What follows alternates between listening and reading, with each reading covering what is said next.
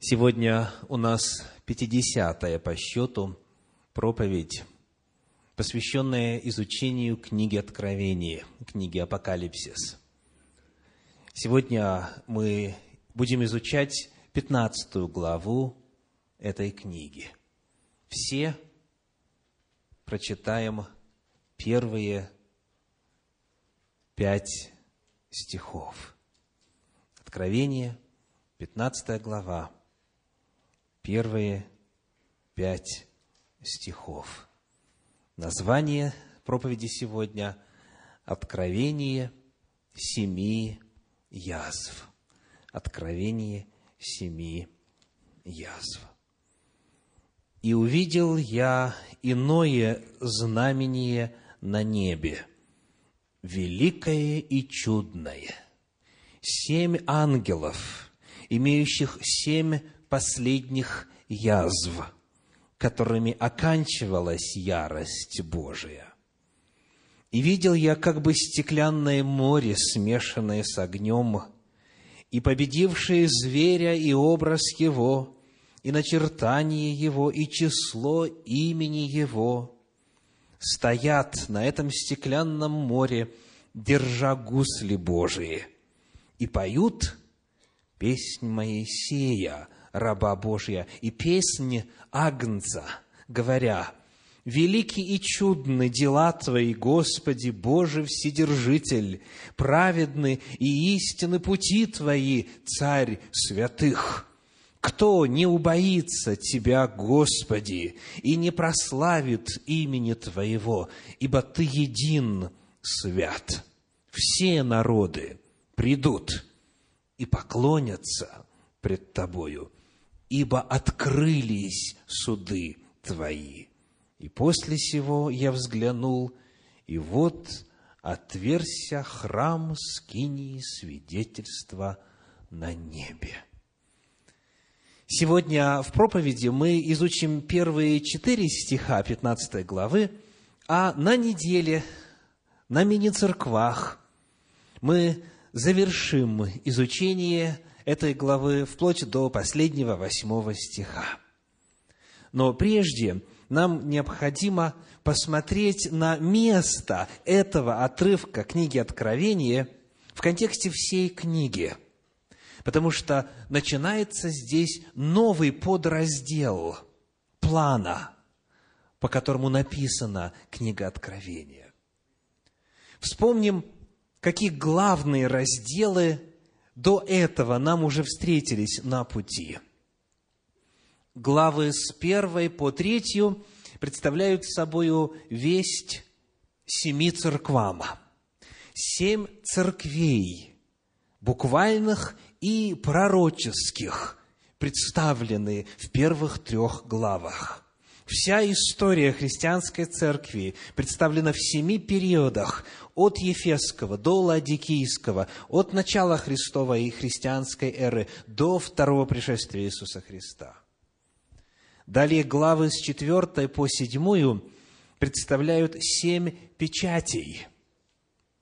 Это та же самая история той же христианской эры, только теперь сквозь уже иную призму – Далее, в главах с 8 по 11 еще одна череда семерок представлена.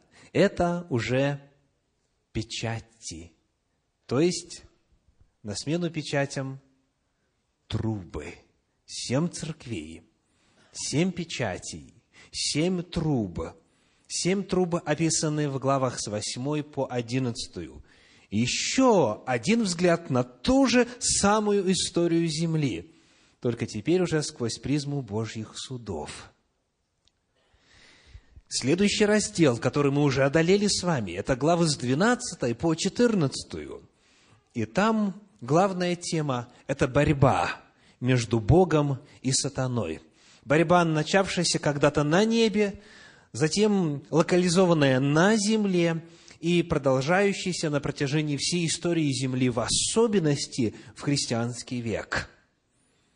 Описано, как дьявол, собирая язычников, собирая силы политические, религиозные на земле, пытается уничтожить народ Божий. И завершается этот раздел, главы с 12 по 14, провозглашением вести трех ангелов. Последняя весть предостережения звучит в 14 главе. Прозвучал последний призыв. Все предостережены, все услышали вечное Евангелие и весть о суде. И в результате получили или печать Божью, или начертание зверя. Вся земля разделена на две группы людей. Те, кто с Богом и Ему служит, Его законы исполняет, и те, кто с дьяволом и Ему служит, и беззаконие творит. Вот в таком моменте в книге Откровения мы встречаемся с нашим разделом, главы с 15 по 18. Следующий, пятый раздел, это описание Божьего наказания – когда уже все сказано, когда маски сняты, когда занавес опущен, когда Бог раскрыл, каков Он, а, и каковы те, кто Ему противостоит в истории Земли и в целом Вселенной, пришло время принести на землю суд. И именно теме суда посвящены главы, которые мы начинаем исследовать сегодня, главы с 15 по 18 вот этого момента суда над нечестивыми праведники ждали уже давно. С того самого времени, когда первомученик за веру по имени Авель пролил кровь свою, был убит братом своим за то, что его жертва, жертва Авеля, была принята, а жертва брата его Каина не была принята. Все святые всех времен, подвергавшиеся преследованию, угнетению и погибели со стороны беззаконных, со стороны нечестивых, все они, и факт пролития их крови ожидал мщения, ожидал воздаяния. В книге Откровения в шестой главе, в стихах с 9 по 11 это ожидание выражено следующими образными словами. Откровение 6 глава стихи с 9 по 11. «И когда он снял шестую печать, я увидел под жертвенником души убиенных за Слово Божие и за свидетельство, которое они имели. И возопили они громким голосом, говоря, доколе, владыка святый и истинный, не судишь и не мстишь живущим на земле за кровь нашу. И даны были каждому из них одежды белые. И сказано им, чтобы они успокоились еще на малое время, пока и сотрудники их, и братья их, которые будут убиты, как и они, дополнят число вот этот зов невинно пролитой крови, души, отданной зря, всех преследуемых, всех уничтожаемых на протяжении столетий истории Земли, наконец-то должен быть отомщен. Наступило время, когда надо излить Божье наказание. Книге Откровения в 11 главе, 18 стихе об этом говорится так. Откровение 11, 18. «И рассверепели язычники, и пришел гнев твой, и время судить мертвых, и дать возмездие рабам Твоим, пророкам и святым, и боящимся имени Твоего, малым и великим, и погубить губивших землю». В последний этап истории Земли, в последнюю эпоху, нечестивые свирепствуют. Сказано, рассверепели язычники. Помните, где еще в книге Откровения тот же глагол используется? И рассверепел дракон, Откровение 12 глава 17 стих. эти языческие народы, языческие верования, конкретные люди, внявшие вину блудодеяния Вавилона языческого, они в гневе, и ярость их переполняется. Они готовы вот в этот последний решающий момент истории Земли, готовы бы уничтожить всех святых Всевышнего, всех, кто соблюдает заповеди Божьи и имеет веру в Иисуса.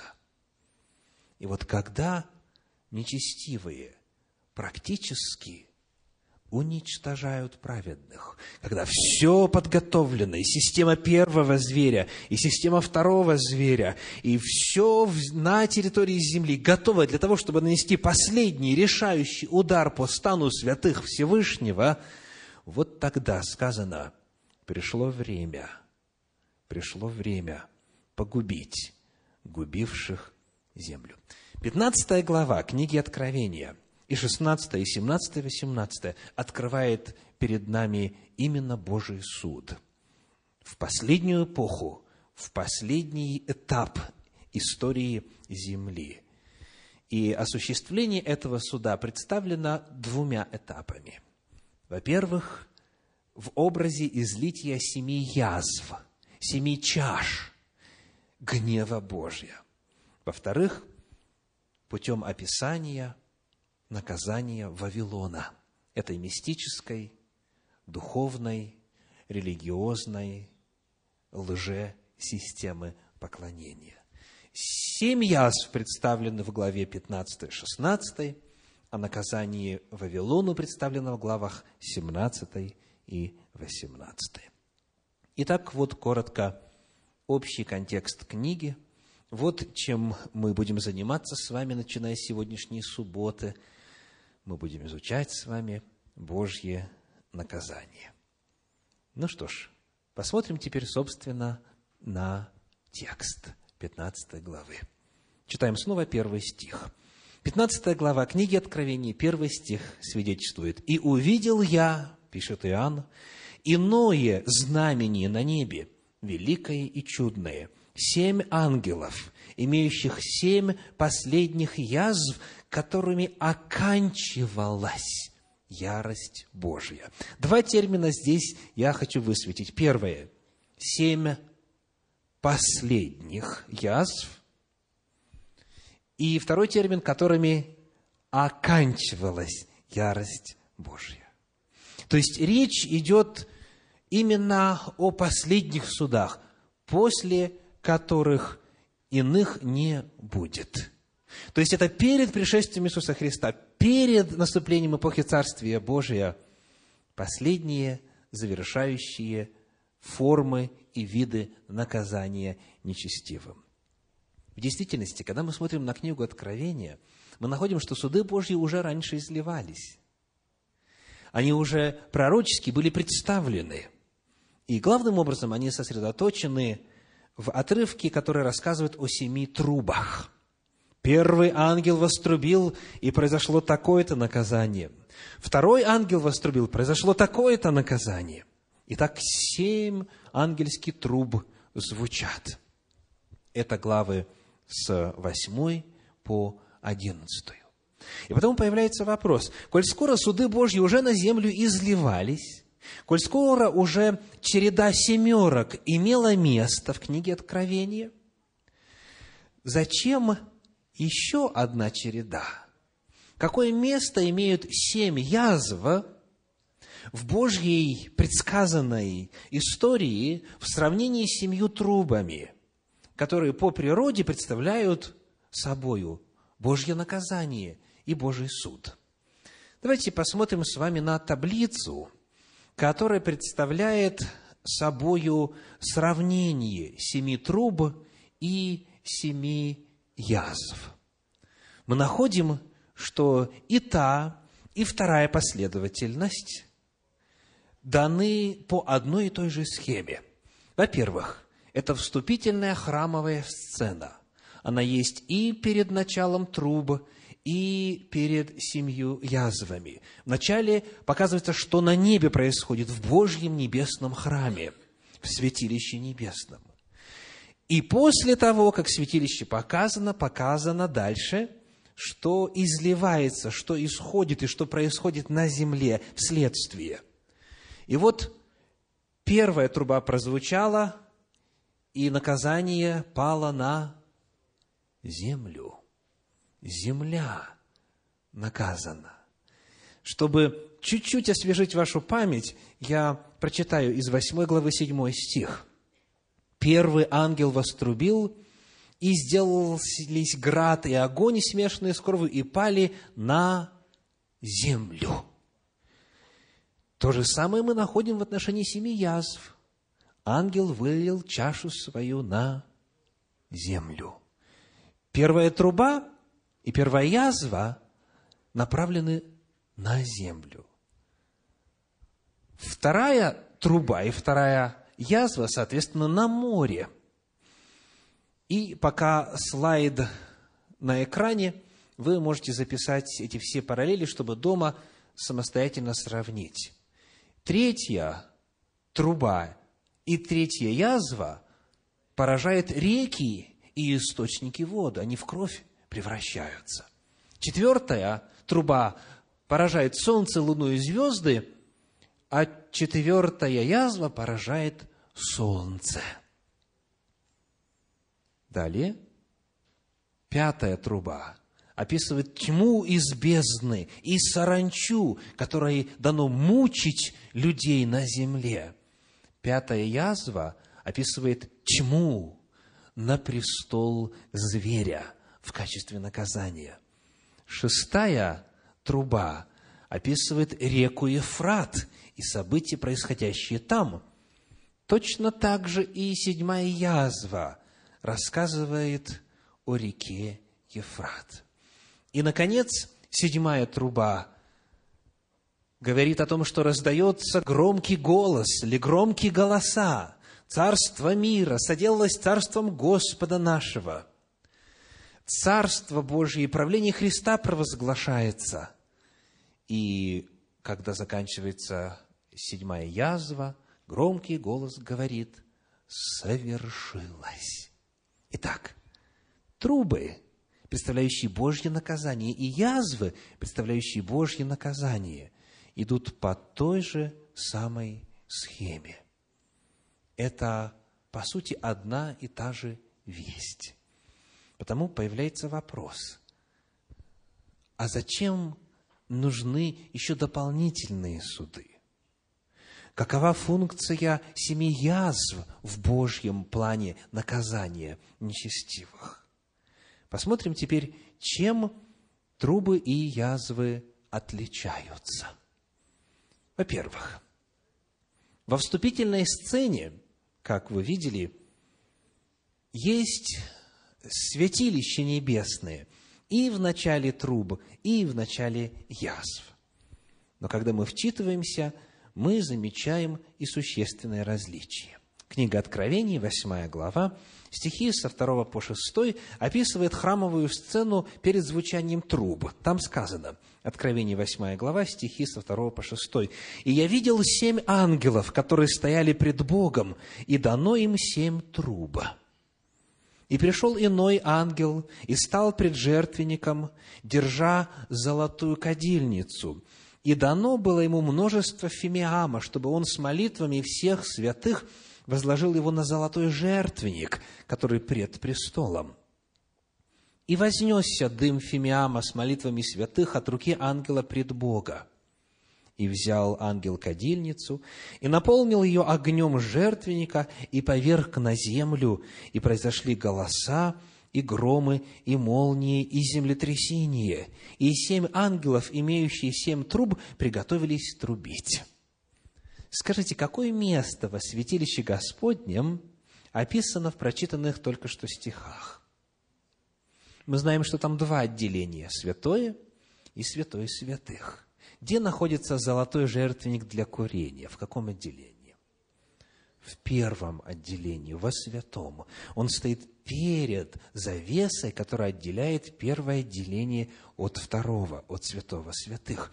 То есть события происходят во святом, когда звучат трубы.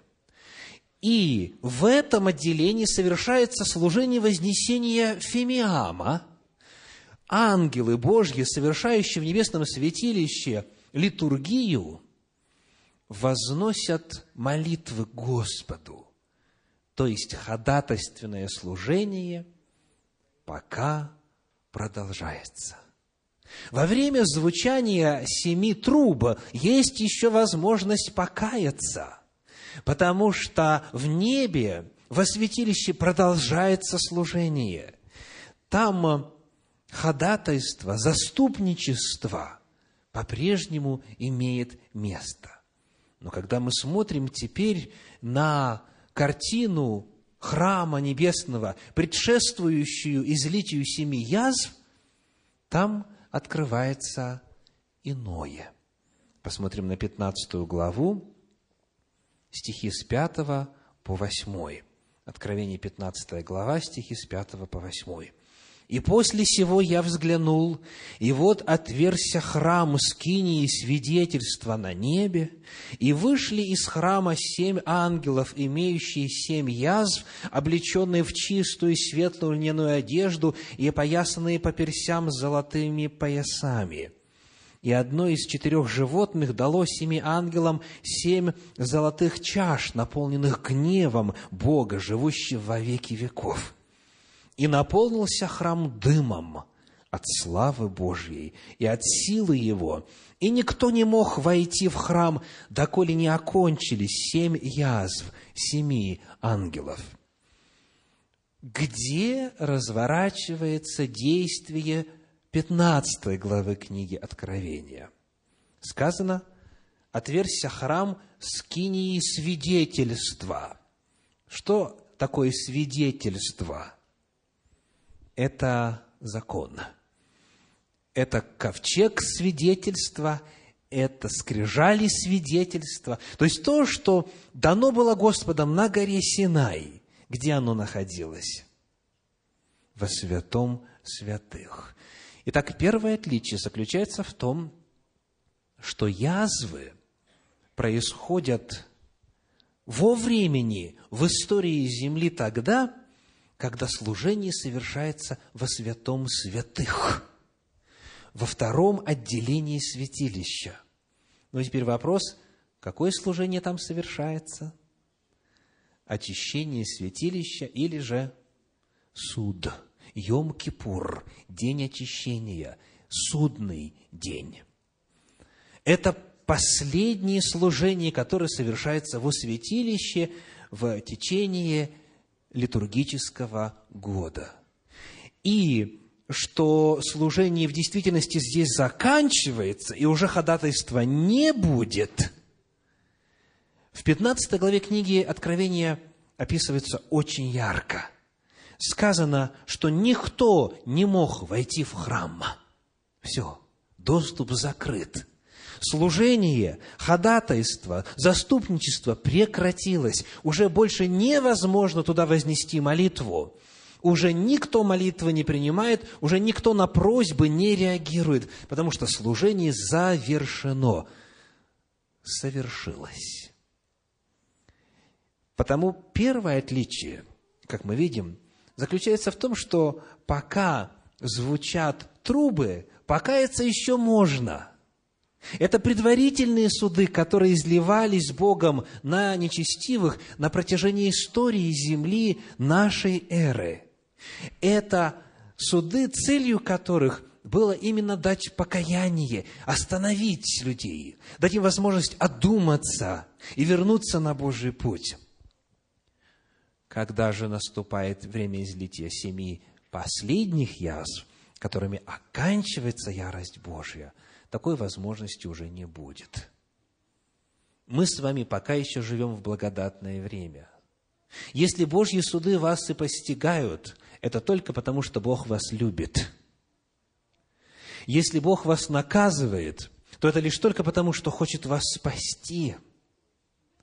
Но близок тот момент, когда уже спастись будет невозможно когда ходатайственное служение Иисуса Христа, нашего первосвященника в небесном святилище, завершится. Вот первое и главное отличие между семью трубами и семью язвами. Отличается также и масштаб.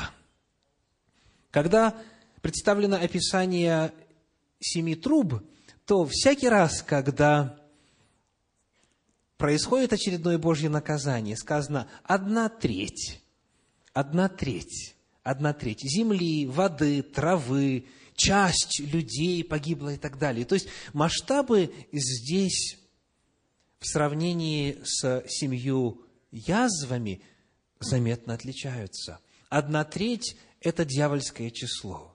Это число тех, кто последовал за помазанным Херувимом, который восстал против Бога. Подобно одной трети звезд, ангелов Божьих, которые пошли за дьяволом. Одна треть представляет всех, кто на земле дьяволу служит. Так вот, на протяжении истории христианской церкви Божьи суды изливались на беззаконников. Это не было тотальное, общеземное, всеземное наказание. Но когда мы доходим с вами до начала описания излития язв, то там в книге Откровения, в 16 главе, в первом стихе написано, Откровение 16.1. «И услышал я из храма громкий голос, говорящий семи ангелам, «Идите и вылейте семь чаш гнева Божия на землю». И вот все, что описывается дальше, и поражение воды источников, и солнца и так далее, все описывает уже не ограниченное, а именно общеземное измерение. Потому второе очень важное отличие заключается, повторюсь, в масштабе. Бог изливал частные суды, но наступит время, когда все будут наказаны. Все, кто не живет с Господом. Все, кто упорно пошел за дьяволом. Третье отличие, кратко уже нами упомянутое, касается цели. Цель судов в течение истории Земли была искупительной, спасительной. Бог, когда приносит какое-то огорчение в жизнь человека, Он хочет, чтобы человек спасся. Ходатайственное служение продолжалось, потому Господь спасал всех, кто каялся. А вот здесь уже во время излития язв, и об этом мы подробнее поговорим, по милости Господней, в следующую субботу, трижды продемонстрировано, что никто уже не кается. То есть эти язвы не спасительные, они исключительно предназначены для наказания. И четвертое отличие – это продолжительность Божьих судов. Трубы представляют собою все века, от первого до последнего, все века нашей эры, всю христианскую эпоху, это излитие Божьих судов на протяжении истории нашей эры. А вот язвы изливаются уже после того, как начертание зверя принято, или, с другой стороны, печать Божья. Они изливаются тогда, когда уже все предостережения Божьи прозвучали, когда каждый принял окончательное решение, и по продолжительности они имеют место прямо перед пришествием Иисуса Христа. По продолжительности они недолго идут. Таким образом, когда мы приступаем с вами к новому разделу, главы с 15 по 18, к разделу, описывающему Божьи суды, и в первую очередь к семи язвам, мы должны их разместить и в контексте книги Откровения, и в контексте истории Земли, и увидеть разницу между тем, что происходило ранее, и тем, что происходит, начиная с момента излития язв. Теперь читаем дальше. 15 глава книги Откровения, 2 стих говорит. «И видел я, как бы стеклянное море, смешанное с огнем, и победившие зверя и образ его, и начертание его, и число имени его, стоят на этом стеклянном море, держа гусли Божии. После того, как нарисованы ангелы, готовые излить чаши гнева, Иоанну открывается другая картина, совершенно не похожая на мрачные, тягостные картины на земле – сказано, что он увидел стеклянное море, смешанное с огнем, как бы стеклянное. Где мы с вами уже встречались с этим описанием, с этими словами? Помните? Где ранее уже это стеклянное море было нам представлено. Это четвертая глава. Четвертая глава книги Откровения, а именно стихи, в первую очередь, шестой. Откровение, четвертая глава, шестой стих. Вначале рисуется престол Божий, небесное святилище, Божья слава, сидящий на престоле. И вот шестой стих говорит, «И пред престолом, и перед престолом море стеклянное, подобное кристаллу». Итак, то, что описано в стихах со 2 по 4, происходит не на земле, а на небе. Да не просто на небе, а где? Прямо перед Божьим престолом. Это происходит как раз-таки во святом святых, там, где Бог восседает для всей вселенной, являя свое видимое присутствие. Вот на этом стеклянном море нарисованы те, кто победил зверя и образ его, и начертание его, и число имени его. Там показаны те, кто внял вести трех ангелов. Те, кто поклонился Господу, те, кто не пил из чаши вина Вавилона, те, кто не принял начертание зверя. Вот они теперь показаны. И они в руках держат гусли. Там перед Божьим престолом. А где гусли уже нам были представлены в книге Откровения? Гусли. 14 глава. 14 глава, первые пять стихов. «И взглянул я, и вот Агнец стоит на горе Сионе, и с ним сто сорок четыре тысячи, у которых имя Отца Его написано на челах. И услышал я голос с неба, как шум от множества вод, и как звук сильного грома, и услышал голос как бы гуслистов, играющих на гуслях своих. Они поют как бы новую песнь пред престолом и пред животными – и старцами. И никто не мог научиться сей песни, кроме всех 144 тысяч искупленных от земли. Это те, которые не осквернились женами, ибо они девственники. Это те, которые следуют за Агнцем, куда бы он ни пошел. Они искуплены из людей, как первенцы Богу и Агнцу. И в устах их нет лукавства. Они непорочны пред престолом Божиим. Итак, картина для нас, соответственно, уже знакомая. Первые пять стихов 14 главы книги Откровения мы изучали в проповеди Откровения 144 тысяч. Итак, перед нами картина небесная, картина, показывающая, чем все закончится. Картина Царствия Божия – это образ, который должен вдохновить тех, кто пока еще по-прежнему находится в дороге. Это образ, который должен вложить уверенность в сердца тех, кто смотрит в лицо смерти. И к причине, по которой вот эта картина поставлена перед описанием семи язв, мы сегодня еще вернемся.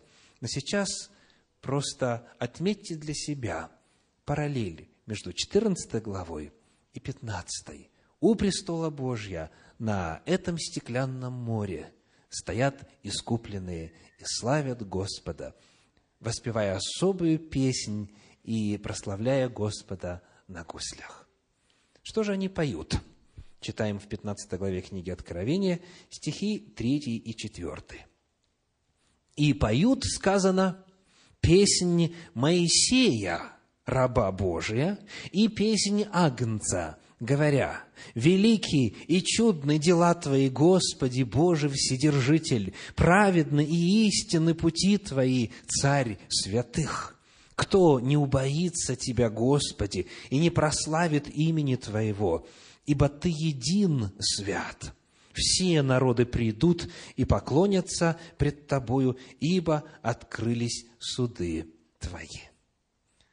Первое, что сразу же обращает на себя внимание при чтении этого отрывочка, естественно, имеется в виду внимание тех, кто знает Священное Писание, это то, что весь текст песнопения этого, словословия этого, есть сплошная цитата.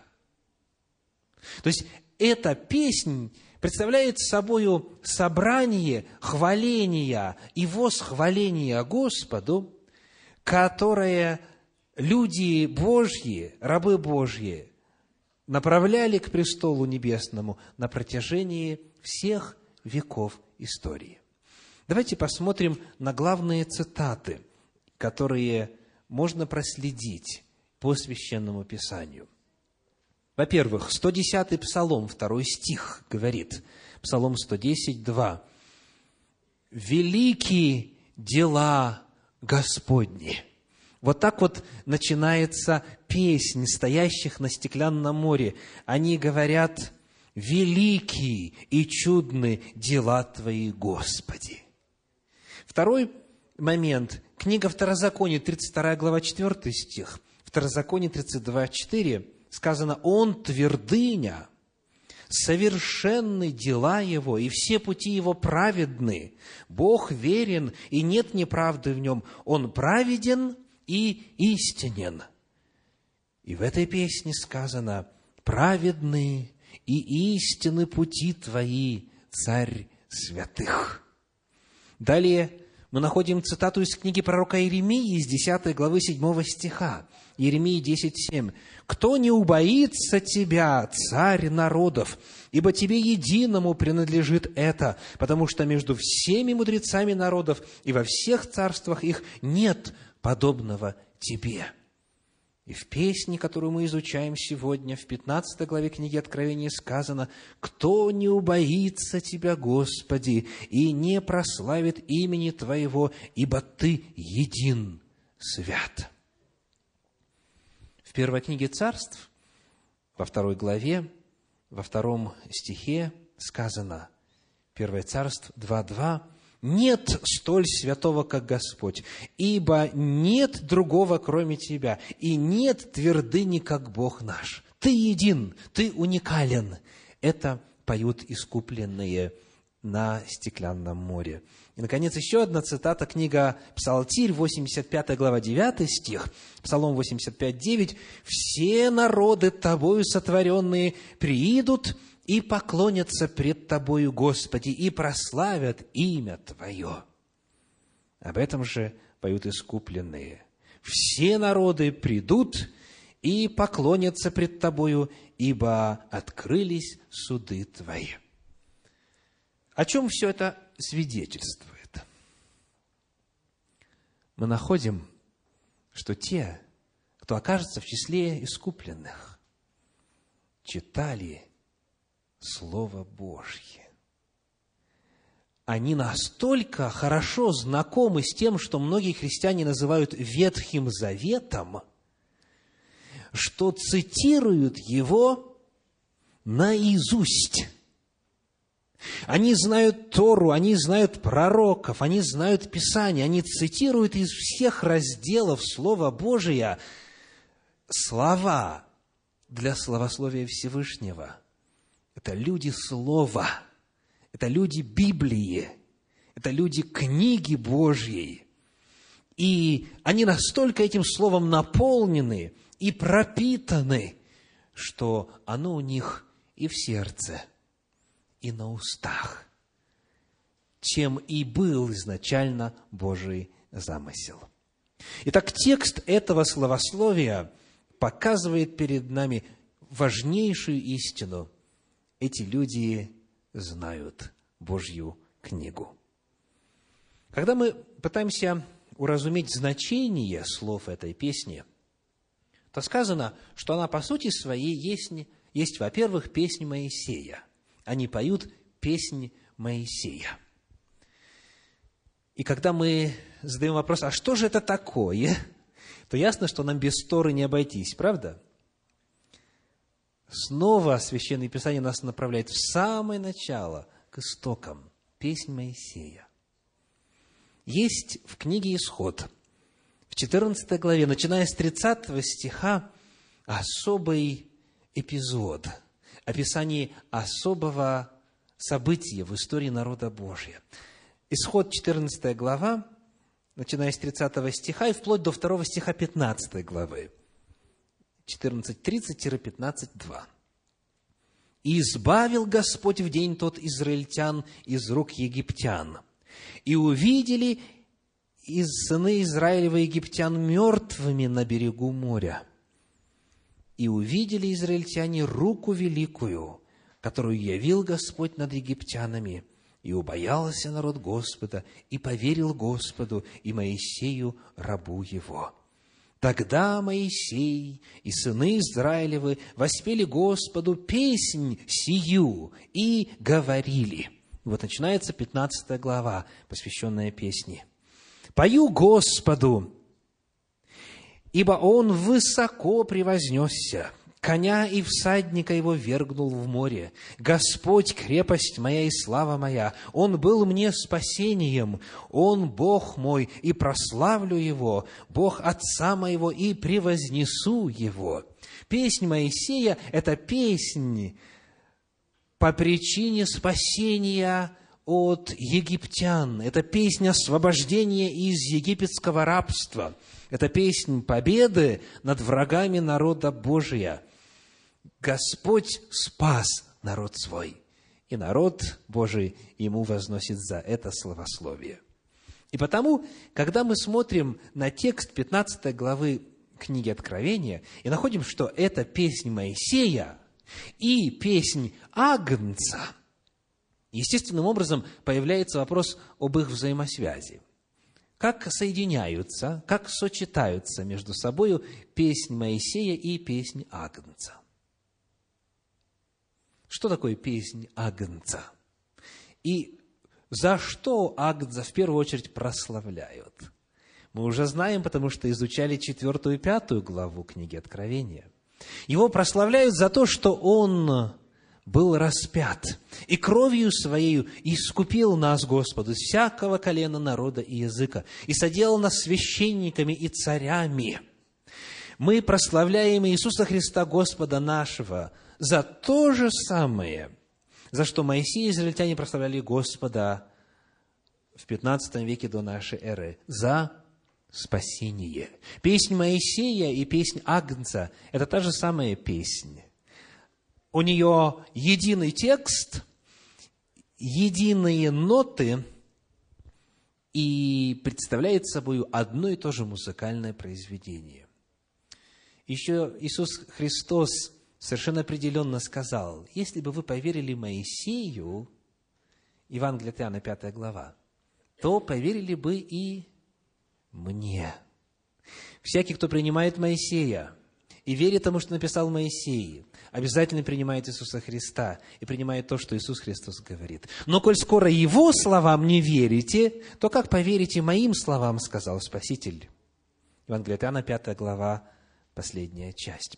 То есть мы находим здесь, как Моисей, который ассоциируется с заповедями Господними, с Торой Господней, и Агнец Божий, Иисус Христос, который ассоциируется со спасением, с Евангелием, с благой вестью, они представлены как соединенные вместе, что касается тематики песнопения спасенных.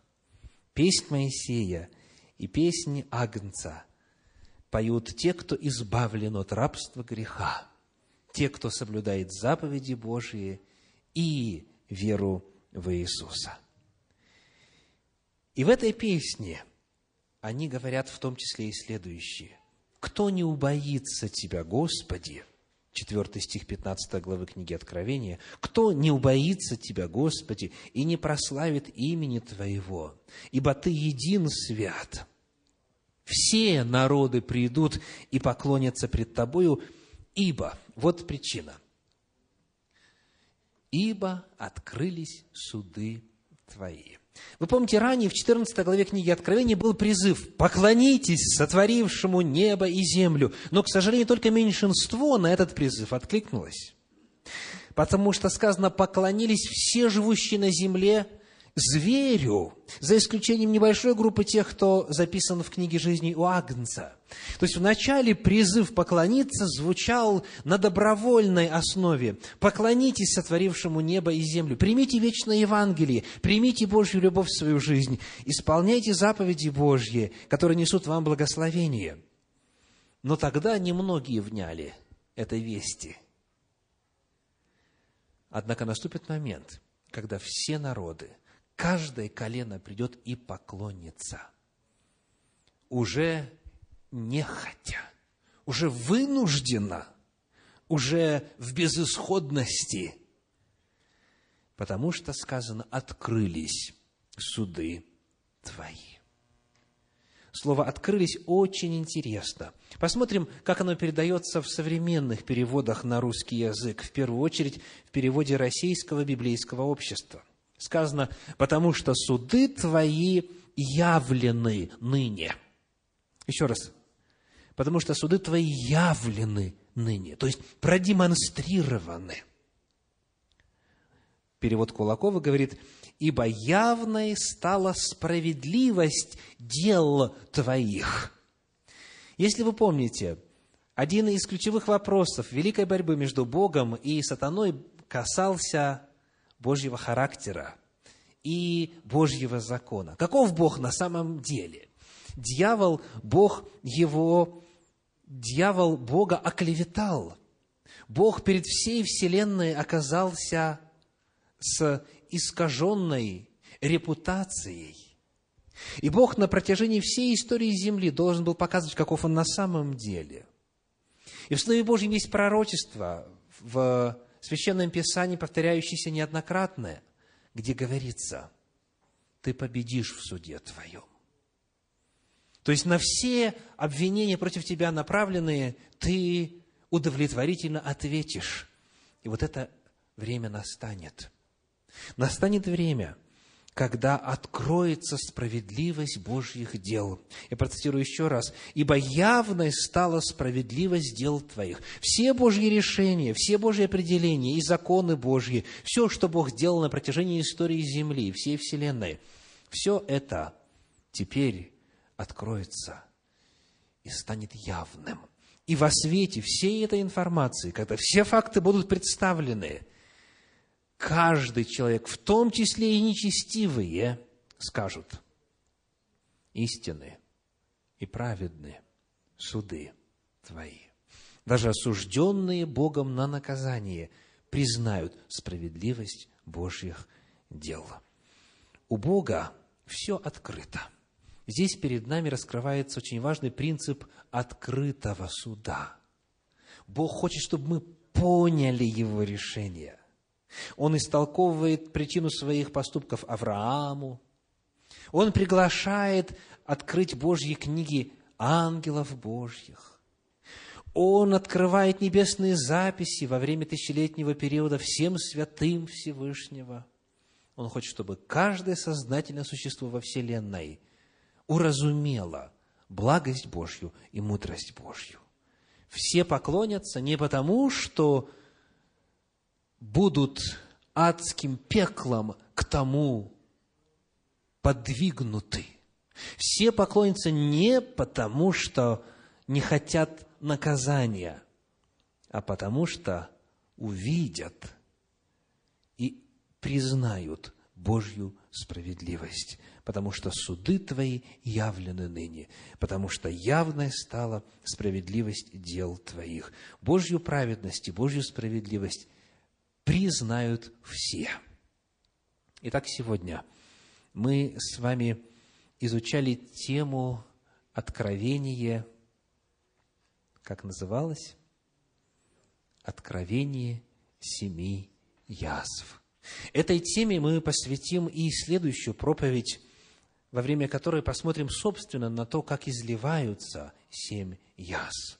Но сегодня нам важно было нарисовать общую картину – и понять их место, природу, цель.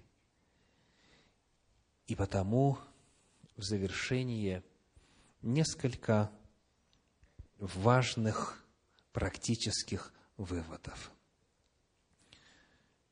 Помните, мы с вами обратили внимание на то, что в начале 14 главы и в начале 15 главы книги Откровения представлена небесная картина. Такой взгляд, короткий такой всплеск информации, а потом история снова возвращается на землю. То есть ангелы землян приглашают поклониться, на земле начертание зверя. С другой стороны, в 15 главе небесная картина, престол Божий, море стеклянное и победители там, а потом язвы на земле. Почему Бог вначале показывает конец, а потом то, что ему предшествует? Приходилось ли вам когда-нибудь самому себе задавать вопросы о том, а на самом ли деле все, что написано в Библии, реально? Приходилось ли вам когда-нибудь раздумывать на тему о том, а что, если Бога на самом деле нет? Приходилось ли вам когда-нибудь слышать вот этот шепот лукавого, а вдруг все это выдумка – Вся эта Библия, все это служение, все эти заповеди. Приходилось ли вам когда-нибудь задаваться серьезнейшим вопросом о том, а что будет, если это все неправда? Как правило, такие вопросы задаются именно в мрачные периоды жизни, не так ли? Когда болезнь смотрит в глаза, когда в семье неладно, когда финансов не хватает, когда какой-то кризис, и в особенности, когда кажется, что нечестивые побеждают. Ибо Откровение свидетельствует, что дано было ему вести войну и победить их, победить святых Всевышнего. Вот в такие моменты, когда тьма сгущается, и когда кажется, что силы зла одерживают победу, вот в это время как раз-таки человеку естественнее всего искушаться, задавать себе подобные вопросы. А вдруг Бог на самом деле вот ничего так и не сделает? А вдруг вот эти обетования Царства Божьей вечной жизни – это все просто блаженные ожидания, не имеющие никакого основания? И Господь, зная нас, зная, что в самые темные моменты нашей жизни и в самые мрачные часы истории Земли люди склонны сомневаться. Перед тем, как наступает самое мрачное время, перед тем, как наступает засилье зла и дьявола и бесовщины, посылает картины того, чем все это закончится. Именно тогда, когда вера оказывается очень слабой, именно в момент, когда человеку больше всего нужна поддержка, именно тогда Бог ее и посылает. Вначале показана победа искупленных, вначале показано, чем закончится вся эта борьба. А потом уже, когда человек это знает, когда он получил от Господа это откровение, когда он еще раз удостоверился в реальности Божьего спасения и избавления, после этого он может дальше жить. После этого он может теперь уже смотреть в глаза невзгодам и проблемам. Благая вещь заключается сегодня в том, что несмотря на факт мрачных дней, борьбы и даже угрозы смерти, победа уже одержана. Господь хочет заверить нас в том, что судьба дьявола и его армии армии духов и армии последователей его на земле, человеческих существ, победа над ними уже состоялась. Это дело уже предрешенное. Мы уже знаем конец от начала. И потому, как бы жизнь не казалась трудной, каким бы ни казался невыносимо тяжелым ваш путь, помните – о том, что Господь вначале показывает конец, а затем проводит нас через события, ведущие к концу. Язвы, говорит Господь, и в начале 14 главы, и в начале 15 главы книги Откровения, язвы не коснутся, не повредят святым Всевышнего, они окажутся победителями. Они победят зверя и образ его, и начертание его, и число имени его. Потому нам сегодня с вами очень важно, думая о будущем, пытаясь представить, как и насколько страшно оно будет, помнить, что путь уже освящен, что перед самым главным сражением Господь дает нам знать, чем оно закончится. И во свете этой воли Божьей каждому из нас звучит призыв. Можем ли мы уже сегодня петь песнь Моисея и Агнца? Можем ли мы сегодня с чистой верой, с убеждением и с надеждой петь ту песнь, которую будут петь искупленные в Царстве Божьем. Необходимо уже сегодня отождествить себя с опытом Моисея и с опытом Агнца, слиться с этим опытом, войти в число народа Божия, именно того, кто соблюдает заповеди Божьи и веру в Иисуса. Необходимо уже сейчас стать частью этой группы, для того, чтобы, когда придет время, явится наш Господь, мы могли присоединиться к хору всех искупленных и петь песнь победы. Призыв сегодня заключается в том, чтобы каждому из нас проверить себя, насколько комфортно я чувствую себя в компании с Моисеем и с его наследием. И столь же комфортно ли я чувствую себя с наследием Господа, с наследием Агнца – Песнь Моисея и песнь Агнца – это не два разных произведения. Это не две разных группы исполняющих. Это один народ, один Господь, одна вера. И к этому народу нужно обязательно присоединиться, если вы еще не там, если еще не исполняете заповеди Божьи и веру в Иисуса. Да благословит вас Господь в этом. Аминь.